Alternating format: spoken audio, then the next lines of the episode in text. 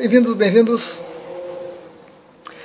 É possível aplicar reiki nas coisas? Interessante, né? Estranho, esquisito? É, pouco. É possível, sim, é possível. Utilidade, forma, já vamos conversar sobre isso então. Existem duas formas da gente trabalhar essa questão. Porém, em ambas, uma coisa precisa ficar muito definida. Da mesma forma que a gente aplica reiki nas pessoas, nos animais, nas plantas, e a minha orientação, a recomendação, né, para que isso seja feito sem querer, sem desejar, sem querer curar, resolver, sanar, qualquer coisa que seja, você, ou seja, seja, ou seja, nós nos colocamos à disposição para o fluir do reiki, fazemos anotações mentais desse fluxo de energia e observamos resultados. Certo? Nas coisas, a orientação é a mesma.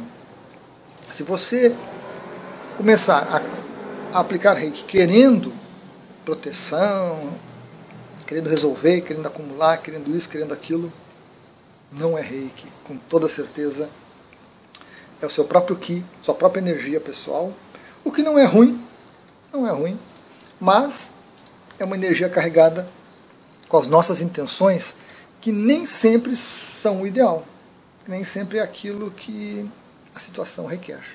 A nossa mente ela é parcial, ela enxerga a realidade de uma maneira muito limitada. Então é importante isso. Aplica-se reiki e observa seus resultados, sem querer, sem nada. Então, esse fluir de reiki para as coisas ele é muito interessante, por quê? Porque as coisas, os objetos, né? Carro, casa, cadeira, caneta, relógio, joias, utensílios domésticos, cama, travesseiro, roupa, óculos, é, computadores, máquinas de escrever, é, rádios, televisores e assim por diante, toda essa gama de coisas e objetos, elas ficam impregnadas. Tem um vídeo sobre isso. Ficam impregnadas com energia. Com energia de emoções, de pensamentos, de ideias, com vontades, com quereres, com desejos, com medos, com inseguranças. Toda essa variedade de energia que o ser humano tem, trabalha, utiliza no dia a dia, escoa da gente e se gruda nas coisas. Impregna as coisas e os objetos. E essa energia, em boa parte dela, é uma energia densa, uma energia agressiva, uma energia desequilibrada, ao ficar grudada nesses objetos, causa problemas, os mais variados. Os mais variados. Então, nós podemos recorrer a diversas formas de, de, limpar isso e de equilibrar essas coisas, de purificar essas coisas. Diversas formas que não são reiki. E aí são dirigidas, cheias de vontade, coisa e tal. Legal. Mas quando a gente fala em reiki, nós temos duas maneiras. Duas maneiras. As duas sem intenção. Ah, sem intenção. Vamos reforçar isso aí. A primeira delas eu já falei no outro vídeo, que é o reiki automático. É aquele reiki que flui sem a gente perceber, sem a gente querer, sem a gente determinar, sem a gente. sem nada. Simplesmente você toca ou você se aproxima e o reiki flui. Esse reiki, em geral, é um reiki que vai, que vai buscar um equilíbrio das energias que estão ali presentes. Né? Aquelas energias muito agitadas, aquelas coisas de emoção, aqueles pensamentos repetitivos que ficaram presos. O reiki se aproxima, o reiki naturalmente flui com uma tendência de equilibrar esse tipo de coisa. Então isso é o mais comum. Por exemplo, você está no ambiente de trabalho, você se aproxima da mesa de um colega e você pega ali uma caneta dele, um grampeador e fica brincando com ela na mão, né, não se dá conta, coloca em cima da mesa e sai. Ali a meia hora, uma hora, o seu colega vai lá e pega aquele objeto, pega aquele grampeador. O reiki que se acumulou naquele grampeador passa para o seu colega. Isso é muito comum. Então, esse reiki automático flui constantemente. Você pega uma plantinha, flui reiki para ela, você pega um medicamento que você vai tomar e flui reiki para ele automaticamente. Porque há uma variedade de energias, uma gama muito grande de energias grudadas nesses objetos, nessas coisas. Isso é mais comum, é mais raro de se perceber, porque normalmente a gente está com outras coisas na cabeça e não temos essa percepção. É claro, no vídeo reiki automático, às vezes a gente sente né, aquele calor, aquela intensidade, aquele fluxo, às vezes até pelo corpo todo, certo? Aí a gente se dá conta que tem reiki fluindo, não sabemos bem para quê, mas é um reiki que está buscando esse equilíbrio. E a outra forma é uma forma mais consciente de aplicação de reiki para ajudar em algum problema, para colaborar com alguma situação. De novo, cuidado de não querer. Então você pode aplicar reiki, por exemplo, no travesseiro do seu esposo, da sua esposa, do seu filho, da sua filha. A gente aplica reiki e observa o resultado. Vou, vou insistir nisso, vou insistir nisso até o final. Insistir nisso até o final. Porque se você aplicar reiki no travesseiro, querendo uma boa noite de sono, querendo uma proteção espiritual, querendo uma clareza de pensamento, querendo, querendo, querendo, não é reiki. É a nossa própria energia sendo ativada e manipulada. Até pode ir um pouquinho de reiki no meio, mas é muito pouco frente a essa vontade tão intensa. Então, nós sabemos os resultados que podem advir da aplicação de reiki no travesseiro, por exemplo. Tranquilizar os pensamentos, equilibrar, uma boa noite de sono, clareza mental, uma catarsezinha básica, uma crise de cura de vir à tona coisas que a pessoa está aprendendo. Né? Mas a gente deixa isso de lado e faz a aplicação e depois observa o resultado. Depois você pergunta para o seu filho, para sua esposa, para sua esposa, como é que foi essa noite? Tudo tranquilo, passou bem? Né? Os problemas que estavam te incomodando, como é que estão? Então a gente observa os resultados. Pode aplicar aqui numa camiseta, no carro, certo?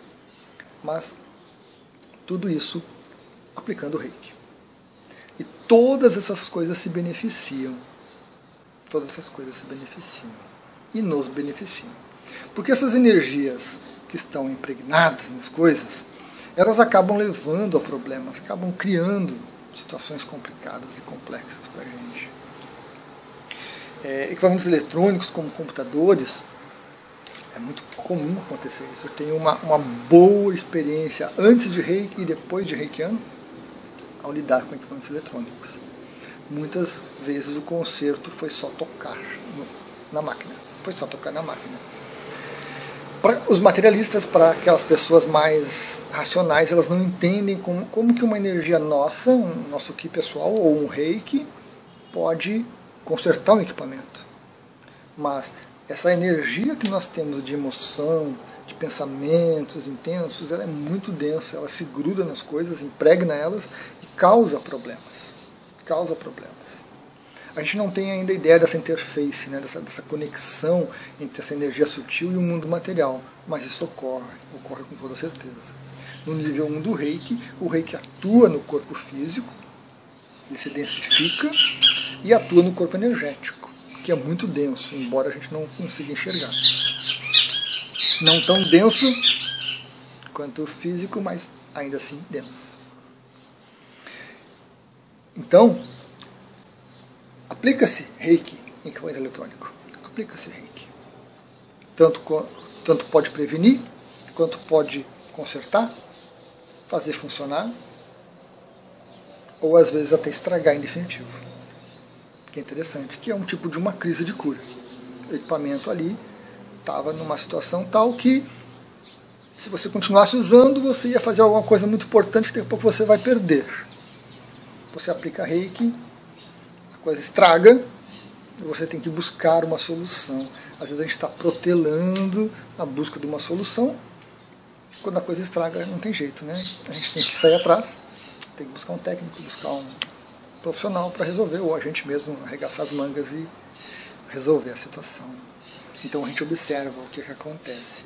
Sempre acontece o melhor. Mesmo quando é uma coisa ruim, é o melhor que poderia acontecer. Então o reiki vai estar ajudando de várias formas. É preciso um pouco de cuidado com essa questão de aplicação de reiki, porque a gente pode às vezes se sobrecarregar nisso, né? E aí o reiki atinge um certo limite, porque nós temos um limite de aplicação, cada reikiano tem a sua capacidade. Então, se você vai aplicar reiki na casa, por exemplo, e é uma casa de 50 metros quadrados, né, um kitnet, sala, cozinha, banheiro, legal. Mas se esse kitnet está num prédio inteiro, muitas energias, com muita coisa envolvida. Provavelmente você excede o seu limite. E aí você acaba consumindo a sua energia junto. Porque aí você cria né, expectativas e cria uma série de coisas. Tema para um outro vídeo, interessante. Está faltando isso. Então, por exemplo, se você vai aplicar reiki num carro, uma coisa é você aplicar reiki num Fiat Uno. Outra coisa é você aplicar reiki numa 4x4, grandona, né? uma Mitsubishi, alguma coisa assim. Então a gente tem que ter um pouco de percepção desse nosso limite e a gente pode expandir isso com o tempo. Então, se você aplica reiki na casa, que é um objeto muito grande, você aplica numa parede, depois na outra, depois na outra, num cômodo, depois no outro, certo? É muito bom, ajuda a equilibrar essa memória das paredes. Tem um vídeo interessante sobre isso. Paredes da nossa casa, das residências, das, dos escritórios, dos ambientes de trabalho, tudo ficam impregnadas com energias de emoções intensas, de pensamentos repetitivos, de vontades, de medo.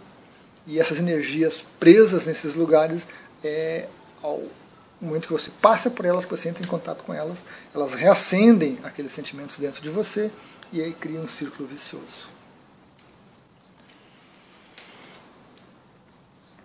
Uma coisa interessante nessa, nesse reiki das coisas, dos objetos, é que, por exemplo, não se retira objeto pessoal da pessoa quando ela vai receber reiki.